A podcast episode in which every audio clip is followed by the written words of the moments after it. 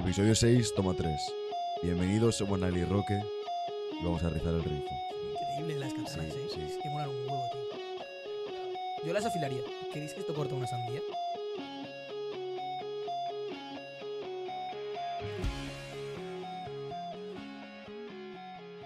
Roque. ¿Tú crees que está sobrevalorada la familia? Yo creo que no está sobrevalorada, sobrevalorada la familia. ¿Por qué? Porque es la base de lo que eres. Es decir, tu forma de ser, tu forma de actuar, tu educación, tus valores, te lo ha dado toda la familia. Tu forma de ser es la que es por tu familia. Ya sea buena o mala, ya sea por. Pero es tu familia. O sea, tú eres tu familia, básicamente. O sea, pensar que la familia por estar está sobrevalorada es un. Mm, mm. A verdad es un pensamiento muy comunista, tío. Una, una simple planteada. Planteación. Yo solo estaba Un planteando. planteamiento. ¿Planteación existe esa palabra? Claro que no existe planteación. No se ve Santiago Nuevo. ¿Te Palabra. búscalo? ¿O no lo puedes buscar? Dime, dime si ha salido la palabra planteación. Hay gente. Plantea, ¿qué es- cuál, es, ¿Cuál es la definición de planteación? ¿Es sinónimo de planteamiento? Sí, plantear algo. Vale, lo ha dicho sin darse cuenta y ha tenido razón. Mira, quiero que me digas ya cómo se crea un águila. Pero, tío, eso está en el punto como 9. Me da igual, quiero, O saber- 10. quiero saberlo ya. Legalmente hablando, o sea, en libertad o en, en cautividad, para empezar. Vale, para empezar quiero que me digas por qué narices tú tuviste un águila. ¿Qué Bueno, yo hoy en día sigo teniendo el águila, vale. pero lo que es que no está en mi casa. O sea, simplemente, bueno, mi primo era cetrero también y me dijo que me fuese un día con él. Empezó a molarme, empezó a molarme, empezó a molarme y me busqué el primer águila que tuve. Y a partir de ahí, pues una, otra, otra. Luego estuve, compraba una y la vendía, pero por hacerle un favor a un amigo, tal. Y me metí un poco en ese folloncillo. ¿Es más difícil comprar un águila que comprar un perro? Eh, según qué tipo de águila. ¿Qué tipos de águila Y hay? según la comunidad en la que estés. Es decir, en la comunidad valenciana, en este caso, si el, si el animal que tú quieres comprar o quieres criar no es autóctono español, es decir, es, es autóctono de otros países, es muy sencillo, como si fuese un loro, como si fuese un perro. Porque claro, no se puede haber criado aquí. Mm. Entonces, el hecho de que no se pueda haber criado aquí te garantiza que no lo has cogido en ningún nido en libertad, o no lo has desnidado, o no lo has capturado en libertad, ni nada. En caso de que el, que el animal, o sea, el, águila o el halcón o el azor o lo que sea, sí que sea autóctono de, de España, eh, sí que es más complicado. Ahí sí que entran temas de CITES, el SEPRONA y tal. Entonces ahí lo que tienen que hacer es cuando nace el bicho, llamas al, no sé si es al SEPRONA o a quién, y cogen una muestra del huevo del que ha nacido. Entonces, posteriormente, cualquier día sin previo aviso, se pueden plantar en tu casa y decir, vale, sácanos este animal que tiene esta anilla, porque todos los animales están, están identificados con una anilla, Mm, que es como si fuese tu DNI. mm. Y te dicen, vale, sácanos el animal, comprueban, vale, pues anilla mm, JXZW. Este huevo, le sacan sangre al animal, Mm, comprueban que el ADN de esa sangre y del huevo es el mismo para corroborar que ese animal ha sido criado en cautividad y no lo has cogido de un nido. Porque claro, tú imagínate que si llegan, te ponen la anilla, todo lo que tú quieras, y el bicho se te muere. Y dices, bueno, pues me subo a un pino, cojo un pollo de X pájaro igual que el mío, le corto la pata al mío que está muerto, le pongo la anilla y me olvido. ¿Sabes? ¿Cuánto, cuánto tiempo te consume tener un, un águila como mascota? Es que, para empezar, el concepto de decir tengo un águila como mascota es erróneo. O sea, tú no tienes un águila como mascota. Tú tienes un águila con un fin. ¿Cuál es y, te aprovechas, bueno, la- el águila se aprovecha, o el- bueno, el- la rapaz en, en cada caso, se aprovecha de ti, tú te aprovechas del águila. Te aprovechas. Es decir, si yo quiero el águila para cazar, o el halcón para cazar, o el azor para cazar, cazaré con él. Y él comerá de lo que cace. Eh, si yo quiero mi pájaro para hacer control de plagas, porque la gente tiene muchas palomas en su casa y las quiere echar, yo voy con mi halcón para espantarlas, pues el pájaro se aprovechará de mí porque le proporciono esa comida Mm. y yo me aprovecharé del pájaro porque ganaré dinero haciendo ese control de plagas. Por ejemplo. Eh, ¿Qué es para temas de exhibiciones? Pues exactamente lo mismo. Eh, ¿El águila desarrolla afecto por ti? Un afecto, comparémoslo, y voy a seguir comparándolo a lo largo de la conversación con un- el de un perro. Para empezar, mm, mentalmente hablando, digamos, no son tan desarrollados como los perros, ni mucho menos. Vale. Pero sí que pueden ser, según la especie, sí que pueden ser muy parejos. Por ejemplo, un Harris. Un Harris, que es el tipo de águila que tenía yo. Un Harris es un perro con alas, prácticamente. Mm. Sí que es verdad que al principio tú lo que haces es aportarle estímulos positivos a través de, a través de la comida. Entonces, al principio, la relación que existe entre el cetrero y el pájaro es única y exclusivamente por comida, pero conforme va avanzando ese tiempo, eh, o sea, conforme va avanzando el tiempo, la relación entre el pájaro y el cetrero es muy distinta. Y sí que se generan ya no afectos, pero bueno, probablemente del cetrero hacia el águila sí, o hacia el pájaro sí, pero del pájaro hacia el cetrero ya no afectos porque decir que un animal siente es bastante no sé, no me parece coherente, pero sí que hay un afecto que está por encima, o sea, sí que hay una relación que está por encima del hecho de que el cetrero te dé comida. ¿Me estoy explicando? Sí. ¿Cómo muestra un águila afecto? Es muy complicado. Tú ten en cuenta, es muy complicado. Es decir, tú a un águila la acaricias y no entiende por qué la estás acariciando. ¿Por qué? Porque en la naturaleza los pájaros no se acarician entre ellos. Entonces, por mucho que tú la acaricies, para ella no es algo normal. Lo aceptará mejor o peor, le gustará más o menos. Pero ella no entiende que eso signifique afecto. ¿Y tú cómo sabías que tu águila estaba cabreada contigo? Si acaso lo podías Porque al final vas aprendiendo el comportamiento de cada animal. Y sea, es porque que- si se te tira la cara volando, Claro. dices, vale, algo ha pasado. Pero no es que digas, vale, em, es que el, el águila me quiere. Como hay gente que puede decir, mi perro me quiere. Mm. No, es que simplemente se genera una relación, se genera una relación y, y un vínculo del cetrero con el pájaro que es muy difícil de explicar a veces. Es, por- es decir, tú al principio sacas al águila con peso o el halcón con peso, vamos a decir que el águila porque es lo que, lo que siempre llevo yo. Mm. Sacas al águila con cierto peso porque sabes que en ese peso tiene hambre Vale. entonces está incentivado a cazar, a volar, a ir, a venir, lo que sea. Pero yo llego a un punto en el que yo, te pongo un ejemplo, una noche, que se me- serían las 7 de la tarde, que se me está haciendo un poco de noche, digo, bueno, voy a sacarlo rápido, lo vuelo, tal. No le puse ni la telemetría, que es donde te dice dónde está. Estaba gordo de cojones y se me hizo de noche y el cabrón del pájaro se largó. Mm. Y yo llegué a mi casa rayadísimo, tío, he perdido el pájaro, me quedo sin pájaro, a ver qué hago, cómo le digo esto a mis padres. Y conforme entré por la puerta de casa, está el pájaro subió encima del, encima del pino. ¿Cuántas veces ocurre eso entre la gente que tiene un águila que se vaya y no vuelva? Eh, común? Si no tienes experiencia, puede pasarte. Pero sobre todo al principio. Una vez el pájaro ya tienes cierto vínculo con el pájaro, Mm. normalmente el pájaro va a volver. A no ser que sea un animal que, pues, yo qué sé, le has dado muchísima caza, eh, un día se te despista, se te va, y como el pájaro está cazando en libertad Mm. eh, Sabe y sabe cazar, sabe sobrevivir. Claro, claro. ¿Qué pasa? Que la mayoría de las veces cuando tú lo sacas va con telemetría. Ya sea GPS o ya sea por señales de radio. Entonces tú sabes dónde está y más o menos vas a buscarlo y como el pájaro está acostumbrado a ti, lo llamas y viene.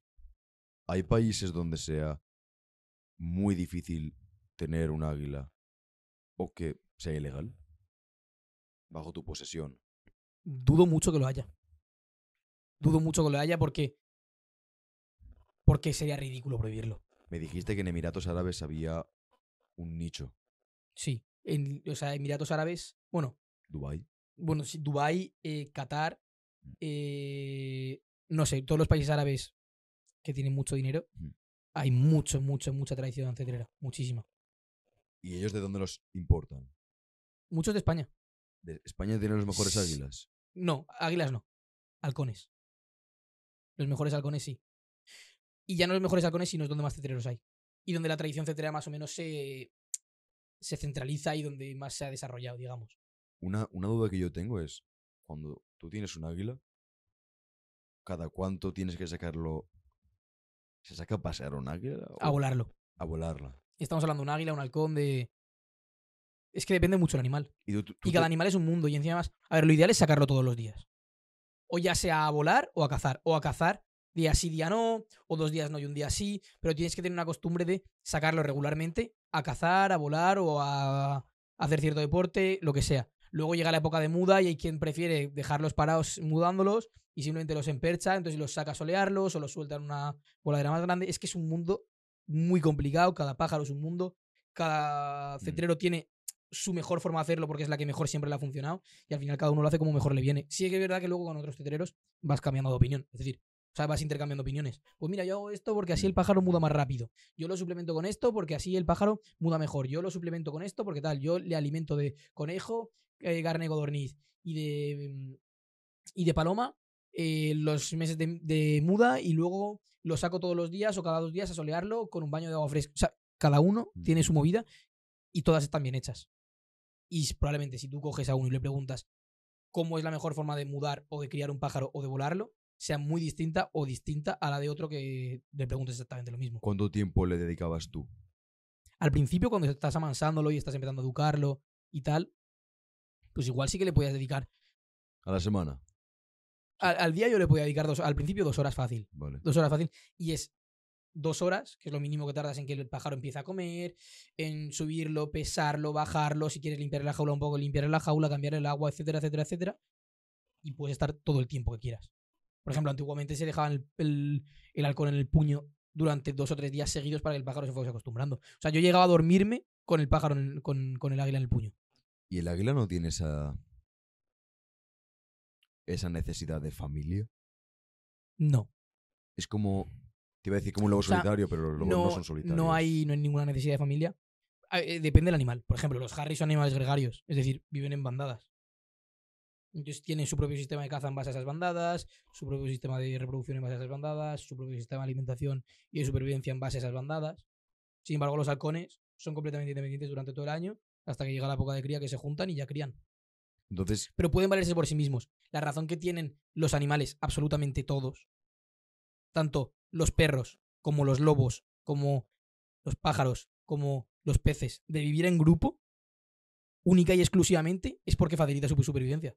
Es decir, un lobo no quiere a su hermano, y un lobo no quiere a su madre, y un lobo no quiere a su padre. Un perro no quiere a su padre ni a su hermano, y un águila no quiere a su hermano ni a su madre. Están juntos porque de cara a la supervivencia es mucho mejor. ¿tú crees que sí que les quiere, pero en el fondo ese amor brota porque el cerebro es capaz de entender que abandonar eso, por eso también nos cuesta tanto aceptar el rechazo el odio, porque la naturaleza de nuestro cerebro entiende, si me rechazan, me van a abandonar. Y esa exposición aislada puede implicar mi muerte, aunque no sea así. Hombre, evidentemente, la base de las emociones y de los sentimientos es eso. Mm. Verdaderamente, pero es que ¿qué pasa? Que los animales no tienen sentimientos. Los animales no tienen sentimientos como tú y yo los entendemos, Nail. Ni de coña. O sea, ¿tú crees que los animales sí que tienen sentimientos? Sí. ¿Por qué? Ayer vi un vídeo de un elefante llorar. Le tocaba una canción y el elefante se ponía a llorar. Pero se nota, ¿no? ¿Tú nunca has visto un perro triste por la calle? Que sí, coño, es verdad. Pero no son sentimientos como los tuyos y como los míos. Quizás ellos no tienen la, la habilidad para expresarlo o quizás... Es decir, los sentimientos que tú tienes hoy en día son el resultado de millones y millones de años de evolución, Sí. cuya base era me alejo de mi familia o me alejo de mi entorno Mm. y me muero porque estoy solo. Y con un proceso, pues al final se ha llegado al punto que estamos hoy en día de. Hacer un podcast. el- eso es, hacer un podcast de el amor con un con tu madre, el amor Sí. con tu padre, con her- lo que Sí, sea. sí. Pero verdaderamente los sentimientos de los perros no son, no son tan básicos. O sea, no, no son tan desarrollados, son mucho más básicos. Pero están todos infundados por estímulos positivos y estímulos negativos. Tengo muchas ganas de ver en el futuro cómo la ciencia es capaz de demostrar este punto. Y por ejemplo, lo del perro triste por la calle. El perro exterioriza como. El perro exterioriza la reacción que está teniendo su cuerpo ante cierto estímulo. Es decir, si está recibiendo un estímulo negativo, el perro exterioriza. Va con las orejas cachas, no se fía de la gente y la va rodeando, lo que sea. Mm. Si el perro está alegre porque está recibiendo un estímulo positivo, eh, lo exteriorizará de otra forma. ¿Por qué? Porque como son animales gregarios, se comunican entre ellos. Entonces tienen que informar a su entorno de cómo se están encontrando es por un estímulo. Porque ese estímulo puede ser positivo para la manada, porque es comida o porque es cualquier cosa, o negativo para la manada porque es una, es una amenaza. ¿Me he explicado? Por eso lo exteriorizan. Pero decir que los animales tienen sentimientos como tú y yo lo tenemos es antropomorfismo. antropomorfismo que es darle cualidades humanas a los animales. Y eso no es justo para los animales tampoco. Posiblemente hay dos opciones, o que las tienen y no saben expresarlas, o que simplemente nosotros tenemos un cerebro más avanzado y por ende emociones más Efectivamente. avanzadas. Sí, Efectivamente. las dos me resultan válidas. Pero ¿cómo coño no van a ser expresarlas, tío? ¿Y tú no piensas que lo de la familia, has dicho, tú eres tu familia, ¿no piensas que eso en cierta forma es igual? Pues es muy posible, lo que es que tampoco me he planteado. Pues te lo planteo yo ahora. Joder, necesitaría pensarlo, tío. O sea, no es una cosa que pueda decirte ahora mismo eh, lo que pienso, pero bueno, verdaderamente el hecho de que nosotros, tras millones de años de evolución, tengamos sentimientos mucho más desarrollados, sí que tiene sentido que para nosotros la familia, eh, o sea, no está sobrevalorada. ¿Me he explicado? A mi parecer no lo está. Claro. ¿Tú, Pero cu- ¿Tú cuándo empezaste a valorar mucho tu familia? En mi caso, te lo digo para que veas por dónde quiero ir. En mi caso fue, eh, tras exponerme a momentos de soledad, fue cuando realmente empecé a valorar mucho la familia. Pues no sé, tío. Yo no sé cuándo empecé a valorar O sea, nunca me lo he planteado. Es una respuesta que no te puedo responder porque no me lo he. No, pero Y no es un tema de pensarlo en cinco segundos y ya está. tú eres una de esas personas, yo que tengo el placer de conocerte, que sí que eres muy familiar, leal y honrado. Se sonroja cuando le digo cumplidos, pero es, es la verdad, es lo que yo pienso.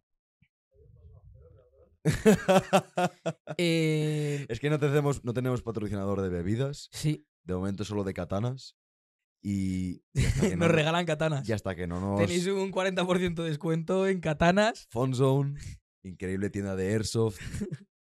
Está muy, no La sé- polla, son increíbles las katanas, Sí, eh. sí. Es que molan un huevo, tío. Yo las afilaría. la punta está afilada. Y compraríamos, cortaríamos. ¿Queréis que esto corta una sandía?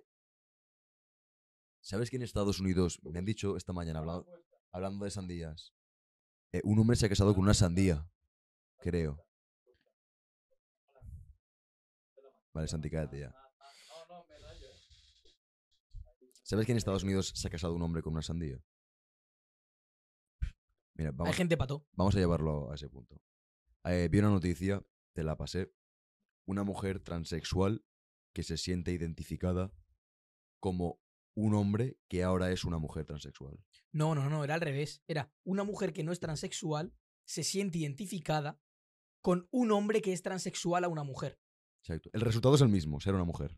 Eso es. Pero siendo ella la mujer, entonces ella se siente una mujer que antes era un hombre. Cuando en realidad antes no era un hombre. O sea, es una mujer trans trans, digamos. Cuando llega ese punto de complejidad, yo pensaba, ¿cuándo narices va a acabar esto? ¿Cómo decirlo de forma correcta? O de forma respetuosa. Que es una gilipollez lo de esa mujer. Es como. eh, escuché que a un hombre le metieron en la cárcel, a un hombre apuñaló a su vecino, 16 veces creo, y le metieron en la cárcel y él dijo que se identificaba con una mujer. Entonces le pusieron, esto fue en Estados Unidos, le pusieron en una cárcel de mujeres. ¿Qué pasa? Que en esa cárcel de mujeres, él abusó y violó a las mujeres. En MMA, una- un hombre, una persona que nació cromosoma XY, les- le está metiendo o le estaba metiendo palizas a mujeres. Porque la fisionomía, por mucho de lo que te identifiques, no es la misma. Eh, ahora mismo está habiendo muchos problemas porque hay una cantidad enormes de niños que se están metiendo eh, o están tomándose suplementos para tapar o para exagerar eh, hormonas, se están metiendo hormonas, ¿vale? Sí, sí, sí. para desarrollar, es decir, drogas que limitan la biología y el desarrollo natural del cuerpo humano. Y parece ser que es una tendencia ahora. Hace 20 años, esto lo he comentado con personas más mayores, esto hace 20 años era tan frecuente y decían que no. Hace 20 años habría alguno que otro que haría esta movida. Pero hace 60 años o hace 70 años, Mm. olvídate, tío. No. Estamos en, estamos en 2022. Hace 70 años estábamos en 1950. Mm. Y no, no hablamos de gente homosexual o lesbiana. No, no, no, hablamos de gilipolleces genéricas ha- hablamos de niños de 12 años. Hablamos, eh, aún no, estamos a un par de días. Vale. Estamos.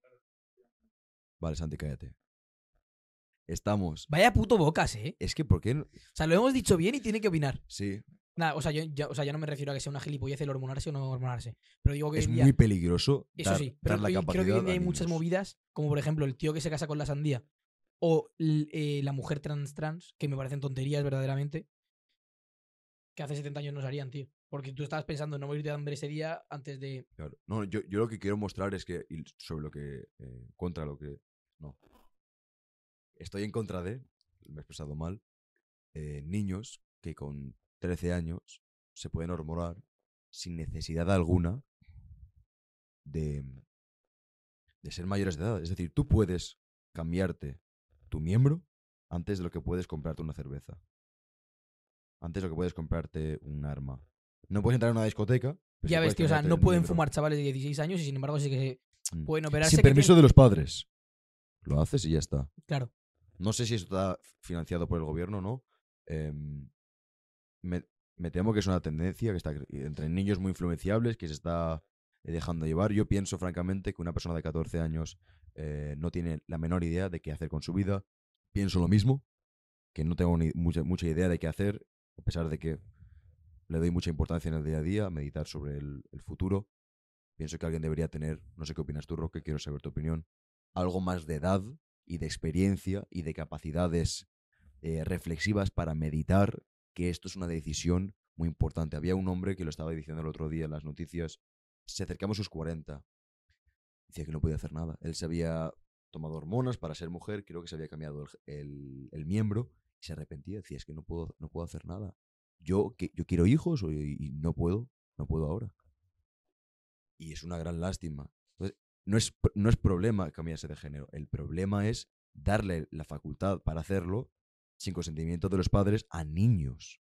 Y es que, mira, yo creo que es efectivamente el problema no es que absolutamente nadie se cambie de género, sino el problema es que le estás dando unas armas a un niño que no tiene capacidad de saber qué cojones va a ser de su vida, Mm. con las que van a, bueno, que, que va a tener consecuencias. Consecuencias buenas o consecuencias malas. Malas, Pero- malas. malas siempre va a haber consecuencias. No, no, no, al igual que también las va a haber buenas. Ya en eso no me meto, al final es la opinión de cada uno. Pero yo, hablo decir- de, la- de la salud, perdóname, pero yo hablo de la salud física. Vale, vale. No, pero me refiero que al final eh, le estás dando la posibilidad a un niño o a una niña Mm. de elegir sobre su futuro sin saber cuáles son las consecuencias. Mm. Probablemente muchos de esos niños que se están hormonando, Mm. pero tanto hormonándose como haciendo cualquier otra cosa, como tatuándose, ¿eh? me da igual. Me es indiferente. No saben ni lo que es una consecuencia. No es que no sepan que va a haber consecuencias, es que no saben ni lo que es una consecuencia. Entonces, no puedes dejar a un niño decidir sobre su futuro en cualquier ámbito si no es capaz de imaginarse ese futuro. ¿Por qué? Porque le estás dando la posibilidad de equivocarse. Y nosotros, como adultos, sus padres como adultos, tienen que decirle, vale, tú quieres hacer esto, espérate. Aguanta unos años, conoce las consecuencias, conoce, conoce las ventajas, quieres hacer esto, te va a pasar esto y te va a pasar esto. Y entonces ya, cuando tengas posibilidad de elegir libremente, ya decides. Porque es que un chaval que no sabe las consecuencias de sus acciones no es libre. Cuando tú eres libre es cuando dices, si yo hago esto, me puede pasar esto, me puede pasar esto, o me va a pasar esto, me va a pasar esto. Mm. Ventajas y desventajas. Las consecuencias, tanto buenas como malas. Pero si no conoces esas consecuencias y no conoces esas ventajas esas- y esas desventajas, no eres libre, tío. Eso no es libertad. Claro. Te dicen, no, es que le estás dando la posibilidad al chaval de elegir. Y ojo, no estoy hablando ni mucho menos de, o sea, única y exclusivamente de los temas de cambio de sexo, de, de hormonarse, sino de cualquier tema de, tío, de, yo qué sé, de tatuarse, de hacerse implantes, de ¿Cuál? incluso, incluso cortarse el pelo al cero, tío. Te lo digo en serio. Dicen, no es que le estamos dejando al chaval la libertad de hacer lo que quiera con su vida. No, tío, ese chaval no tiene libertad. Ese chaval no tiene libertad porque no conoce las consecuencias de lo que está haciendo. Y no conoce ni las, ni las ventajas ni las desventajas. Por tanto, el chaval no es libre. No tienen libertad porque no tienen capacidad para reflexionar y meditar. Eso es. Claro, claro. Al menos, eh, muy a su pesar, que lo hagan muy a sabiendas del peso con el que van a cargar. Esto implica estas consecuencias, estas, estas, estas, y los beneficios son estas. Y en mi caso, basándome en mi opinión personal o lo que yo creo es ser mi verdad, pues lo positivo eh, sobrepasa a lo negativo. Cada uno se lo decide. Pero es muy peligroso. No sé cuántos. Hay un tutorial que es muy bueno de un hombre en el que iba preguntando a la gente, ¿qué es una mujer? Y la gente no era capaz de dar una... Esta gente eh, que está a favor de que niños muy jóvenes eh, tomen estas decisiones por sí mismos, ellos eh, no eran capaces de formular una respuesta. Naturalmente se le ponían muy agresivos porque tienden a ponerse muy agresivos, tienden a censurar a la otra persona. No estás de acuerdo conmigo, no es que no quiera escucharte, si es no, no quiero escucharte. Y encima no debes hablar, nadie debería escucharte porque eres peligroso. Solo deberían escuchar mi verdad. Es una de esas cosas que actualmente está dando por hecho. Alguna vez hemos hablado de lo del tema de las universidades también. Que tú, Sí, hace, hace- hace nada, bueno, en podcast no, pero hace nada lo hablamos. quiero, ¿tú sabes cómo se fundaron las universidades? ¿Cómo no? ¿Cuándo sí? Vale, ¿cuándo? ¿Dónde? También. ¿Y quién te va a flipar? Eh, fueron. Vale, porra. Bueno, es que me parece que he dicho antes el año. Eh, Santiago, ¿tú también opinas? ¿Cuándo crees que se fundó la primera universidad? Santiago ha dicho en el año 35. Vale, el concepto de universidad que conocemos hoy en día. Me Sí. parece que hay universidades desde el año de la polca. Me refiero al concepto de universidad como entendemos hoy en día. Es decir, edificio en el cual se imparten clases, que hay expertos en su ámbito y explican o educan a una serie de alumnos. Santi, ¿cuándo has dicho? ¿1985? ¿O el 85 después No, de no, no, no, no. Pero ¿cómo se puede ser tan desgraciado? ¿Qué va? Pe- Pero si, pero si Harvard eh, tiene casi 600 años o Y Stanford. la Universidad de Salamanca creo que es del año 1300 y pico. O sea que, vale, Santiago, tu opinión no ha dejado de contar. Eh, en el año 890, ¿Dónde? porra, ¿dónde creéis que fue? No. Y la, la primera universidad de España sí que fue en Salamanca. ¿Porra, porra dónde está? Que digo que hagamos una porra, cabrones. Que, Ah. dónde- que, que vayáis diciendo dónde creéis que es. Vale. Te iba a decir Holanda. Holanda no es un país. Eh, Países, Países Bajos. No, Vale, deja que tire una. más random.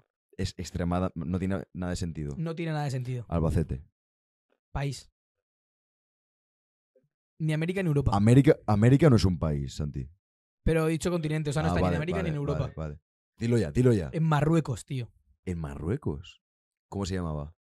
¿La universidad? Sí. Ni idea. ¿Y la persona que lo fundó? Fátima no sé qué. Lo hizo- La fundadora fue una mujer. Sí. La Increíble. primera fundadora, o sea, la, la fundadora de la primera universidad fue una mujer. Ella era la que impartía las clases. No tengo ni idea. Mm, Hasta ahí no llego. Qué interesante. Bueno, el sistema educativo de hoy en día tiene 300 años. O sea, el, el de entonces no sé el de ahora. Mm. Supongo que entonces el que educaba, o sea, el que estudiaba medicina, le rajarían a alguien delante y dirían, arréglalo. Hoy en día, o sea, el sistema educativo de hoy en día tiene 300 años. Bien, estaba muy bien. Cosa que es jodidamente ridículo. Sí. Hace, hace 300 años, ¿dónde estábamos? Piensa. Tú y yo no estábamos en ninguna parte. No, ya. Pero me refiero la humanidad, la sociedad. 1720 y pico.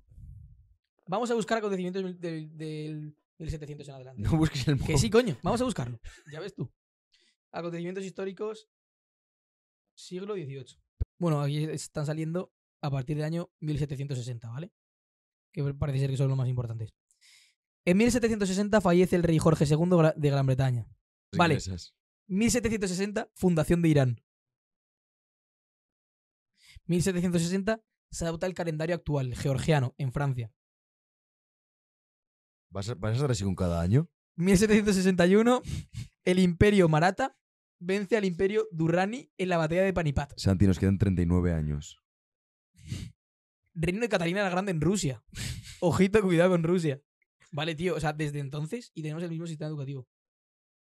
Pa' mear y no echar gota, eh. Sí, sí, sí, completamente. De hecho, Sí.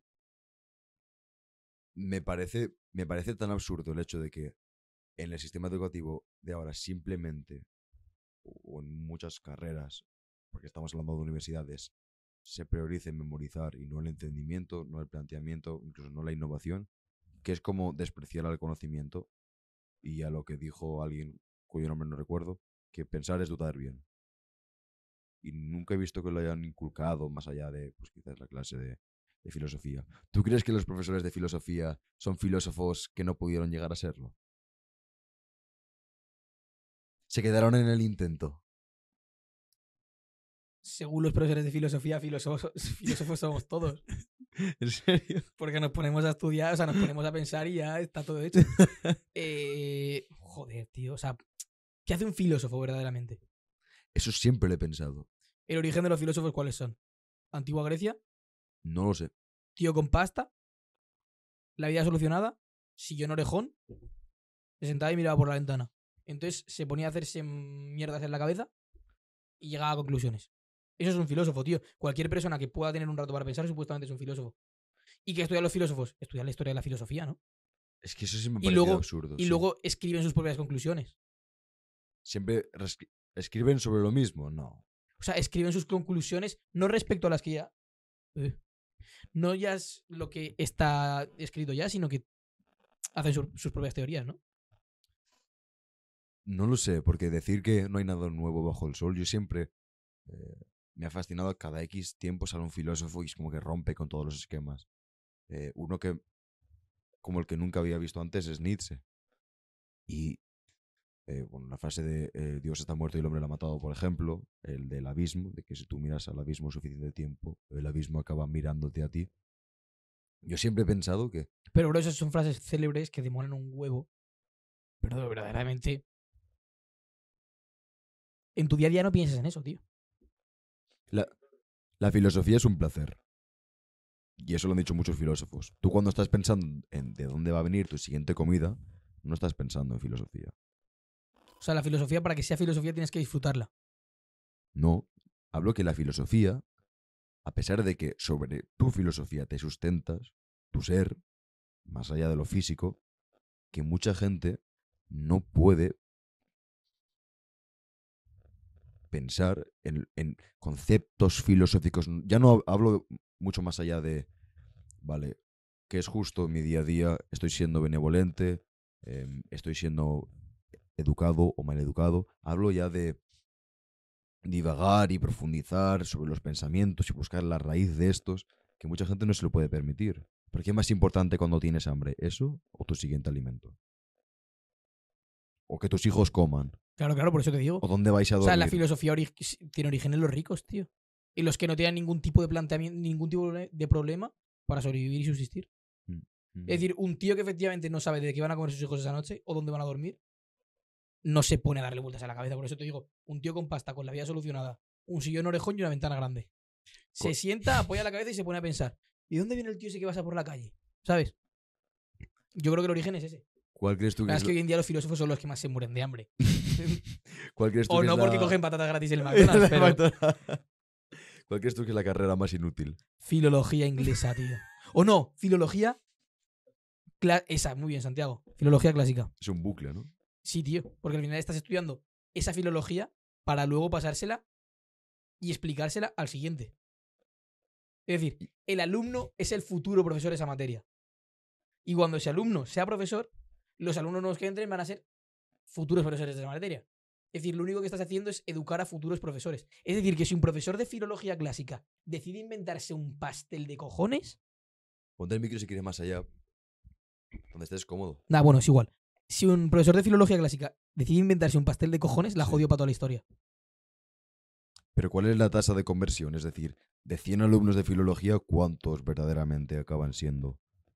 Profesores, Sí. no tienen otra salida, tío. O quizás pueden acabar en un almacén. Bueno, claro, sí. O de, o de ahí La mayoría de ellos, la mayoría de ellos, pueden montarse una empresa perfectamente. sí. A ver, que- ¿Cómo poder? como poder se La puede. posibilidad, estamos en un país completamente liberal y capitalista. Pero. Bueno. vale, efectivamente. Vale, pero. Pero, tío. eh, no sé si pues puede aparecer, ser uno que es un mozo de almacén, tío. Mm. y otro banderillero. ¿Yo qué coño quieres que te diga? Pero que, que, que verdaderamente el objetivo del que está aprendiendo filología clásica es enseñar posteriormente filología clásica. Con el objetivo de que no se pierda. ¿Cuál sería el sistema educativo ideal para ti? Si tuvieras que formular uno. Coges a 100 chavales, palos y piedras, una navaja cada uno, juegos del hambre. El que mata al primero jabalí gana, chavales. Venga, aprender lo que es la puta vida de verdad. Ayuno, comer cebolla, entrenar, Sí, sí, sí. sí, baños en agua helada. Desnudos por la vida completamente. En plan, moglis. Sería criar moglis. A- al margen de la filología. Criar- al margen de la filología.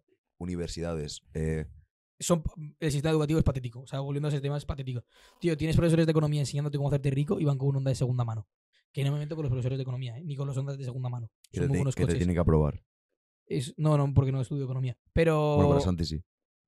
¿Estudias economía, Santi? Vale, ninguno estudiamos economía. Bueno, tú probablemente tengas alguna asignatura de economía.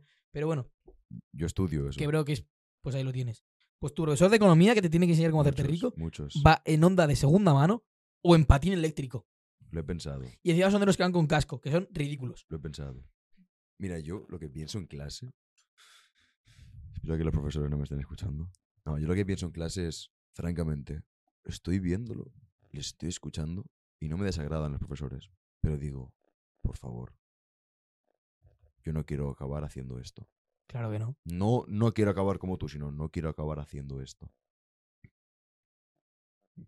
Y es que lo, lo veo como la miseria. Literalmente, que no te guste un... ¿Qué es? 70% de tu día, 50% de tu día, tu vida, en verdad. Para mí el trabajo es, si lo escoges bien, es tu vida. Santi, para ti, ¿cómo de hermoso sería eh, que, que un proye- de hermoso sería. ¿Cuán hermoso sería para usted, Santi, eh, que algo como esto te pudiera dar dinero y, y dime si prefieres esto a un trabajo corriente? Yo- Naturalmente. Es como, tú, es como tú con lo de la cetrería, lo de los campos, lo de la huerta. No, a ver, yo, yo del campo no quiero vivir, tío, que eso es muy sacrificado. Pues lo de las universidades se critica mucho, pero en verdad, estos ya son datos de Estados Unidos. Eh, Una, una mujer que tiene una carrera universitaria acaba ganando a lo largo de su carrera 450 mil dólares. Más de lo que lo gana una mujer sin carrera. Con un hombre son 650 mil. Cada vez se espera más una carrera universitaria. Los beneficios cada vez son mayores, son menores. Y lo negativo y las consecuencias cada vez son mayores. Es como que antes te felicitaban por tenerlo y lo premiaban, ahora simplemente se espera. Y no tenerlo implica Claro. tu perjuicio. Pero eso hasta antes con bachiller, tío. O sea, teóricamente, Mm. teóricamente los tres que estamos aquí nos tienen que decir don. Don. Porque tenemos los... Ah, bueno, no, tú no tienes bachiller. Yo soy de, yo soy de Nael no es bachiller, bro. Tú no eres don. Yo Son- somos don Santiago, don Roque y Nael. Es- es- no entiendo. ¿Eso de don dónde, dónde viene? Supuestamente, antiguamente, la ley decía... O sea, bueno, la, la norma no escrita, la regla no escrita era... Mm. Cuando tienes bachiller, la gente te, te trata de don. Entonces, era un bachiller. Y que en tu pueblo hubiese un bachiller era... Este tío es bachiller. ¿Por qué? Porque se ha ido a hacer bachiller a no sé dónde. Y tiene bachiller. ¿Qué te pareció tu bachillerato? ¿Cómo? ¿Qué te pareció bachillerato? Yo me lo pasé de puta madre. En serio. Sí, o sea, literalmente yo, eh, antes de selectividad, el día de antes de selectividad, estaba con Álvaro, un amigo nuestro, sentados en un banco, con una cerveza cada uno en la mano, diciendo, hostia, tío, el examen de matemáticas de mañana me preocupa. Y el otro, buah, ya ves, tío, a mí también me preocupa. Y los dos le pegábamos un trago. Fue así. Cuando estabas en momentos como ese, tú piensas, ay, algún momento. A Lo echo llegar". de menos en realidad. Y fíjate que en ese momento, verdaderamente, aunque estuviese con una cerveza en la mano, estaba agobiado. No, pero yo te hablo de, que si en ese momento tú eras capaz de apreciar que más adelante ibas a rememorar esos instantes. pues en alguna, o sea, evidentemente hay cosas que nos pasan y que hacemos y movidas que hacemos que sí que que sí que decimos, y esto cuando se lo cuenta a mi nieto va a flipar, chaval. Conozco a Roque, cuando hay Roque, cuando te hago ciertas preguntas, tu mirada me dice, este está loco. No, no, no, pero es una pregunta que me mola. Mm. Pero pero sí que hay ciertas cosas en mi día a día que digo, cuando le cuento esto a mi nieto, chaval, Como que, no sé, tío. Lo de yo qué sé, cuando nos enganchamos aquel día a los carricoches estos de bebés y nos tiramos por todo el monte para abajo por el edad.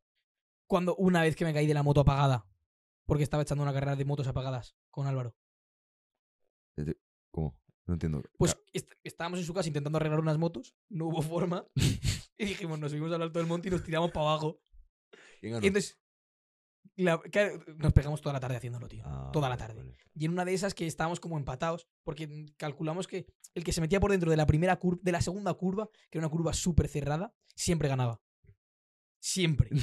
Entonces yo en ese momento dije, Como Rossi con el pie. entonces claro, entonces yo lo, lo que hacíamos era, primero él salía desde la derecha y yo desde la izquierda. Mm. Entonces él salía desde la derecha, la primera curva la cogía por fuera y yo la segunda la cogía por fuera y él por dentro. Pues entonces íbamos alternando para que fuese en igualdad de condiciones. Y en una de esas que a mí me tocaba por fuera, que iba a coger la segunda curva por fuera, ya me había dado cuenta que si yo no cogía esa, esa curva por dentro, perdía la carrera. Y me había dado, o sea, y estaba fuera. Y dije, vale, voy a ir a toda hostia por aquí para abajo, cojo la primera curva por dentro, me aprovecho, me tiro a, a toda leche, no freno, y en la segunda curva me meto por dentro como un puto enfermo y, y ya está. O sea, si le consigo ganar esta carrera así, ya sé que le he ganado no sé cuántas hicimos, igual hicimos 10 carreras. Mm. Entonces, eh, llegué para abajo, pam, pam, pam, pam, pam, le cojo la primera curva por dentro, le echo adelante, en la primera curva siempre, le echa, siempre el de dentro le echa adelante al otro, y en la segunda era cuando el de dentro cogía la curva bien y entonces te terminaba de echar adelante. Mm. Entonces, ahí fue cuando yo lo eché delante en la curva, tal, me quedé aquí. ¿Y qué pasa? Que inmediatamente después tenías que cruzarte. Pero si me quería cruzar, tenía que frenar. Y si frenaba, él pasaba antes. Entonces dije, vale, hasta última hora no me cruzo y me cruzo ya dentro de la curva. Es decir, si la curva, pues hacía así, a última hora, pam, me tiro para adentro y me meto. Hice eso sin frenar. Y conforme pasé al oro delante y vio que no frenaba, empezó a decirme, tú, tú, tú, tú, tú, tú, tú. Me, me, me- medio tumbé ahí, me creí piloto de MotoGP, me metí por dentro y la moto se fue a tomar por culo y yo detrás de la moto. ¿Qué pasa? Que yo caí debajo de la moto, entonces como que me fui rodando por encima, salté la moto, pam, giré, vi que la moto venía hacia mí, saltaban chispas de los estribos arras- arras- arrastrando por... Increíble, tío. Un descojono, los pantalones de mi hermano rajados entero porque iba con pantalones de mi hermano, el codo entero morado, me lo pasé de puta madre. Y esas cosas son las que yo, de aquí a 60 años, diré, coño, se las voy a contar a mis nietos, tío. Voy a bajar el tono. Porque has dicho muchas palabrotas y mi abuela ahora ya está decepcionada. Es verdad, tío, tengo que dejar de decir palabrotas. Sí. Es que la abuela de Nail nos ve. Y la de Santi. ¿La de Santi también? es mentira, bro, si su abuela vive en Portugal, ¿no? Ahí no- hay wifi. Ah, en nos ven desde Miami, Desde chaval. Miami. No, pero Nos ven desde Rumanía, Argentina, Estados que Unidos. nos escuchan desde Rumanía no se lo creen el tato. Lo ponen en las estadísticas. Sí, pues algún guaje se ha inventado el sitio donde vive. Porque si ¿Ha es mentido? Sí. ¿Yo? Pero si eso lo pone, eso lo, lo detecta el Ah, algoritmo. eso va por GPS, ah, pues Claro. puta idea. Estados que, es mm, Seattle, Washington, Rumanía, A- Alemania y, y un país más. España, la mayoría, la verdad. La carencia de comida, Roque, me afecta. Buah, a mí también. Estoy siendo un duro, tío. y entonces estoy estos días solo en mi casa y no estoy comiendo. En plan, estoy alimentándome a base de arroz blanco y espaguetis sin nada. Bueno, ahora has comido panetones, estabas aquí. Bueno, sí, me he venido a casa Santi y he comido aquí. Pues, Pero llevo sin comer desde ayer en la comida, eh, prácticamente. Yo Hasta el panetone. de ahora. Desde ayer y hasta mañana no, no tomo. Sí, pero porque yo no tengo dinero y, o sea, y el poco que tengo no me lo quiero gastar, es lo que tienes en el estudiante. Y tú porque eres gilipollas. A ver, voy a, voy a explicar por qué ayuno. Mm, ¿Por qué? O sea, no tiene sentido. ¿Por qué, ¿Por qué ayunas? Vale. Lo hago. A ver, tiene beneficios. El primero es que pierdes peso. Con el ayuno intermitente, y esto quiero aclararlo, también no pierdes peso porque el ayuno te hace perder peso. No. Lo que pasa es que si tú comes basándote en tu intuición, dando por hecho que tú comes sano, con el ayuno intermitente lo que cierras la ventana que tú tienes para comer. Entonces quizás pases de tres comidas a dos, o de cuatro a tres. Entonces eso implica que en horas donde quizás picarías algo y como has empezado, pues ya voy a comer más, quizás te salves 500 calorías porque simplemente tienes menos tiempo para comer. Y tú, si te comes mucho, llegará un punto en el que estarás saciado. Por eso se pierde peso con Pero el aún así ayuno. no son el equivalente en calorías que lo que comerías durante todo el día. A ver, estoy O hablando sea, el de... ayuno intermitente yo lo he hecho y está bien. Y yo he perdido peso con el ayuno intermitente. Pero principalmente la razón por la que lo hago es todo mental y espiritual. Porque es raro. El ayuno es... Si el silencio te muestra a ti mismo, el ayuno revela cómo de, cómo de tediosa puede llegar a ser tu vida.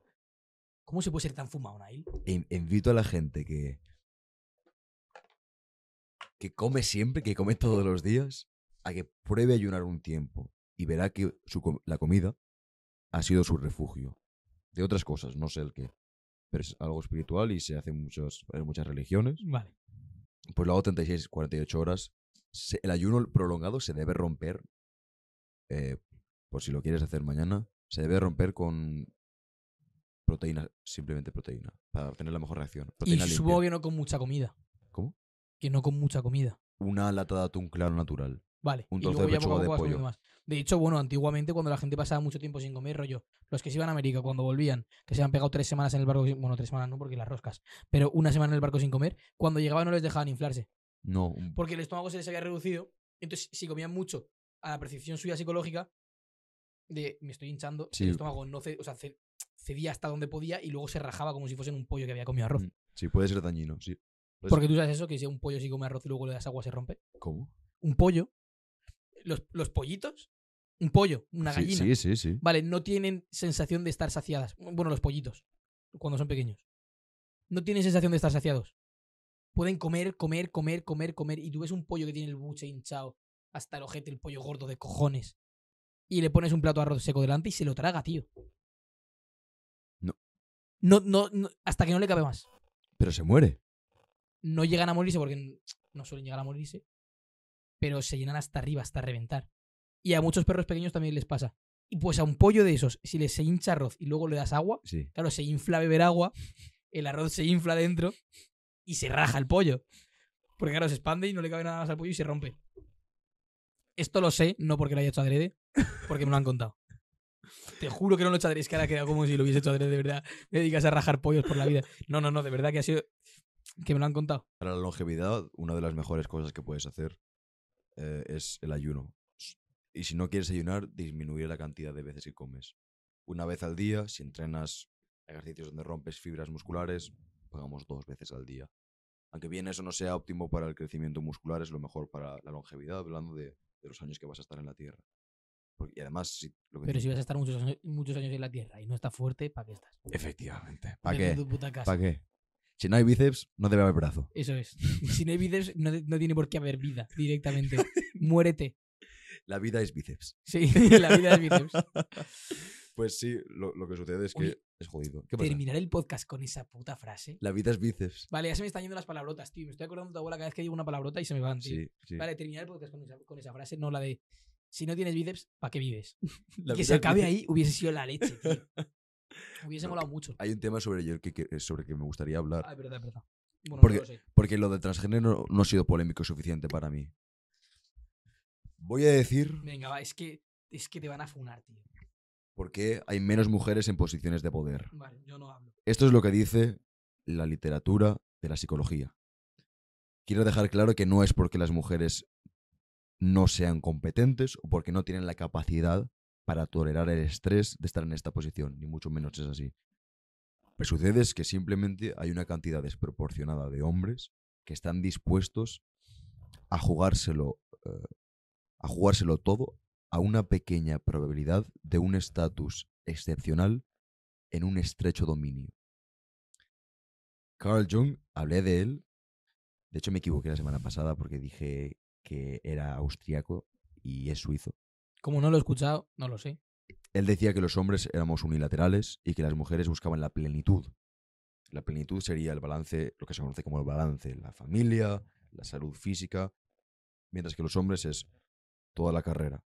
Entonces, claro, ¿qué pasa cuando simplemente sacrificas todo en pos de algo que puedes llegar muy lejos con eso? Y esta es una decisión, Ahora, si se te jode, te quedas jodido en todos los ámbitos. es lo que he dicho, ¿Qué es más inteligente? posiblemente más prudente lo de la mujer. Sin duda. Pero yo estoy hablando de que. No, es más prudente lo de mujer, opino yo. Pero la persecución de la excelencia, em, ya no hablo en qué dominio, a costa de todo, suele ser algo que suelen hacer muchos hombres. Eh, entonces la pregunta no es por qué no hay mujeres en posiciones de poder, sino por qué hay tantos hombres dispuestos a darlo todo por llegar a esas posiciones de poder. Es el precio que se paga. Y si tú estás... Bueno, de hecho, no sé si es el 70-80% de los, de los homeless, de los vagabundos, eh, son hombres. Entonces, ¿qué es más seguro? ¿Tener la percepción de una mujer o la percepción de un hombre? Yo me quedo. A ver, no es de. La No es persecución de algo No es. es, la, vale, no es de hombre claro, y mujer, vale. claro, no. no es es que les van a follar, tío. No, no, porque esto se evidencia y si se dice desde el respeto, sin, casi sin implicar la opinión.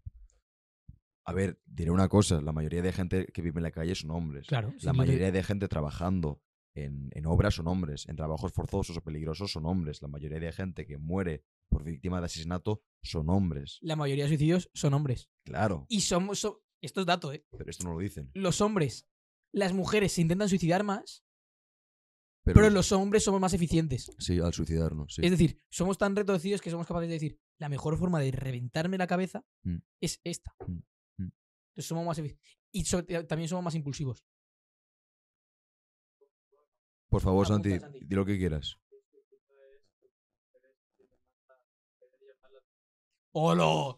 Vale, vale, vale. Quiero clip sobre esto, Santi. ¡Hala, Santiago! Ya, claro, claro. En un supuesto caso de. Vale, Santi, ¿qué te han hecho? Le quitamos, la presión, le quitamos la presión a Santi. Cuenta tu historia. Le quitamos la presión a Santi. Yo no quiero quitársela. Santi, cuenta- ¿qué te han hecho? ¿Lo que te han hecho?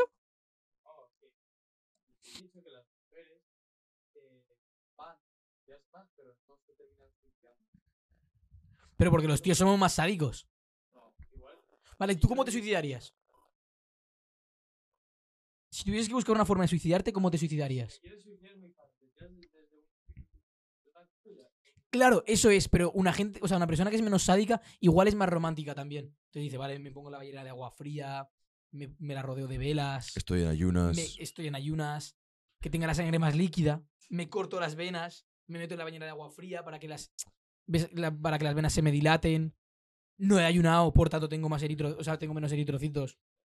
Bueno, no, en realidad es una gilipollas lo que acabo de decir. Simplemente tengo la sangre mucho menos densa y me, sangro, me mejor. Un romántico haría eso. Yo me tiraría desde un octavo. ¿Puedo, puedo decir la opinión, puedo decir mi opinión sobre esto. Pienso que no es muy prudente y respetuoso bromear sobre algo así. Sobre el que Sobre el suicidio. no es una broma, es pregunta. Es, es como decir, ¿qué quieres hacer cuando te mueras? Nada. O sea, ¿qué quieres que hagan con tu cuerpo cuando te mueras? Me da igual. A mí casi que también, como si me echaran los buitres. Voy a volver al punto sobre el que he ido Que me quemen, me metan en un tarro de garbanzos y me lancen por un barranco. Con tarro y todo. Pam, para abajo. Santi, ¿tú estás de acuerdo con lo que he dicho sobre lo, de, Nos la, van a follar. lo de la psicología? Nos van a follar. Nos van a fo- Vamos a salir en Antena 3, tío. Vamos a salir en Pues, Antena mira, pues 3. déjame acabar. Déjame acabar, así ya nos, nos funean o como se diga. vale. que esta gente paga un precio. Y Ya, ves si es hombre o mujer. Es, me, hablo de mentes ahora. Mm. Eh, las mentes unilaterales no pueden o sacrifican lo que es su familia. Eh, parece ser que siempre hay un, un precio que se paga y esa unidimensionalidad es lo que tú pones en la mesa a costa de ser, eh, o para ser excepcional en, en ese dominio. Es como si hubiera una cantidad finita de energía. ¿no? Tú tienes 100 puntos. Entonces, si no pongo los 100 a esto, implica que tengo que poner 20 a la familia, 20 a los amigos, 20 a la dieta, 20 o nutrición, 20 al ejercicio. Sí. Y lo que pasa es que no es un... Es que no estás solo, hay competencia. Entonces, si tú estás metiéndole 70 horas todas las semanas, durante dos años, si pasan dos años y tú estás compitiendo contra una persona que le ha puesto 30 horas todas las semanas, tú follas. estás tan lejos que esa persona jamás va a poder llegar donde estás tú. Eh, Carl Jung, de nuevo, él decía que las mujeres tendían a buscar la perfección. Los hombres tendían a buscar la perfección y las mujeres la plenitud. Es lo mismo. Hombres unilateral perfección eh, en cuanto a la psicología de cada género y mujeres plenitud y equilibrio. Lo cierto es que parece mucho más razonable a las mujeres. ¿Y por qué tú ibas a sacrificarlo todo? E- Es eh, Jordan B. Peterson, eh, o el doctor Peterson, e- él observa que con las mujeres con las que ha trabajado los 30 años, son mujeres que han arrasado con, con todo el mundo que se le ha puesto por delante. Pongamos el ejemplo de, de una carrera en abogacía. Y estas, estas mujeres han arrasado con todo, son inteligentes, trabajan duro, pero que a los 30, sobre los 30 años hay un- algo en el cerebro que les hace dudar. Porque, claro, las mujeres saben que ellas no tienen hasta los 70 años para quedarse embarazadas, como lo puede tener un hombre. Ya no vamos a discutir cuál es, cuándo es el momento óptimo para un hombre para tener hijos, por tema de testosterona y fertilidad. Pero, Ahora. pero la capacidad de una mujer a los 70 no los tiene, que yo sepa. No, claro, es evidente. Entonces, claro, una, tú imagínate que tú eres una mujer y tú te ves, vale, si yo hago esto en 10 años voy a estar donde está esta persona, voy a estar donde está mi jefa, donde está mi jefe, quien sea. ¿Vale la pena? Teniendo en cuenta que eh, a las mujeres el- la posición socioeconómica no hace más atractiva a las mujeres en el mercado de, de buscar pareja. Sin embargo, al del hombre es muy relevante la posición socioeconómica. Quizás sea por eso por lo que eh, muchos hombres sacrifican todo, porque simplemente quieren que más mujeres se sientan atraídos por ella, por él, de forma muy indirecta. Esto es una una conclusión muy improvisada, pero es lo que es lo que afirma este hombre. ¿Tú qué piensas sobre lo que dice? Un profeta dijo una vez, "Ma- eh, alumno de mucho, maestro de nada. ¿Sabes lo que te quiero decir? Sí. Es decir, y de hecho el hombre que me, bueno, Joaquín, mi amigo Joaquín, eh, que es el que me enseña lo de la cetrería y tal, de que siempre me ha enseñado, me decía, no toques tantos palos que si no te quedas sin ninguno en las manos.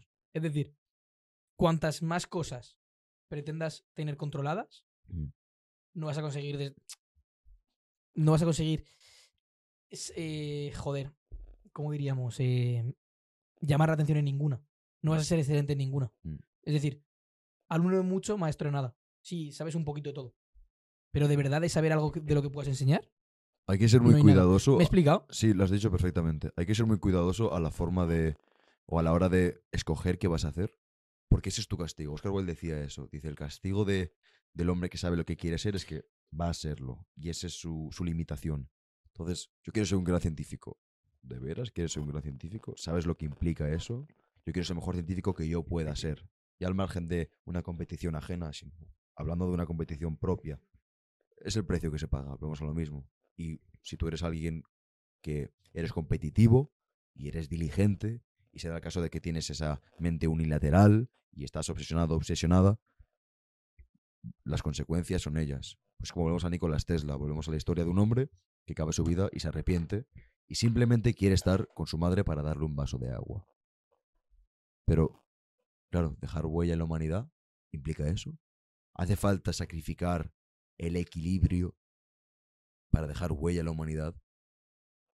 Es un patrón común. Este, eh, este es el de estos grandes nombres en la historia que se olvidan de todo porque gente como eh, Elon Musk, tú le ves siempre lo de él. Santi, creo que he dicho su nombre en cada episodio, ¿verdad que sí? Pero porque es un flipado. Me encanta. Claro, luego el peso soy yo porque digo que soy daltónico. Por cierto, ha quedado muy bien la mesa, tío. ¿Te gusta? Ha quedado muy guay. Vale. Pero ha quedado muy guay, tío. Es que cuando dejamos. Bueno, cuando yo dejé esto, esto era un amasijo de mierda. O sea, había un montón aquí de basura que no os lo podéis ni imaginar. Mm. Vamos a cambiar de tema, tío. Vamos a seguir con otra- alguna otra cosa. ¿De qué quieres hablar? No lo sé. Pues si no sabes de qué hablar, no hablemos. ¿Terminamos ya? ¿Cuánto tiempo va, Santi? La vida es bíceps. ¿Cuánto tiempo va? Vale. Una hora y cinco Está ya. bien. Chicos, esto ha sido Rizando el Rizo. Esperemos que os haya gustado. Y eh, hacer un pequeño inciso para aclarar que todo esto es nuestra opinión o datos que hemos podido encontrar. Quizás sean falsos. Aquí es, se está cagando encima ya. No en absoluto. sabiendo que nos No. van a follar. Sí, sí, Y, sí. y le hablamos todo. eh, no queremos que nadie se ofenda. Simplemente queremos que nos lo. Pues nada, si no tienes vídeos, ¿para qué vídeos? ¿Para qué? Esto ha sido Rizando el Rizo. Roque, amigo. Un placer tenerte. Chocamos, pero no quiero que sea ridículo. Vale. Vamos a mover el micro y vamos a chocarnos. Hasta luego.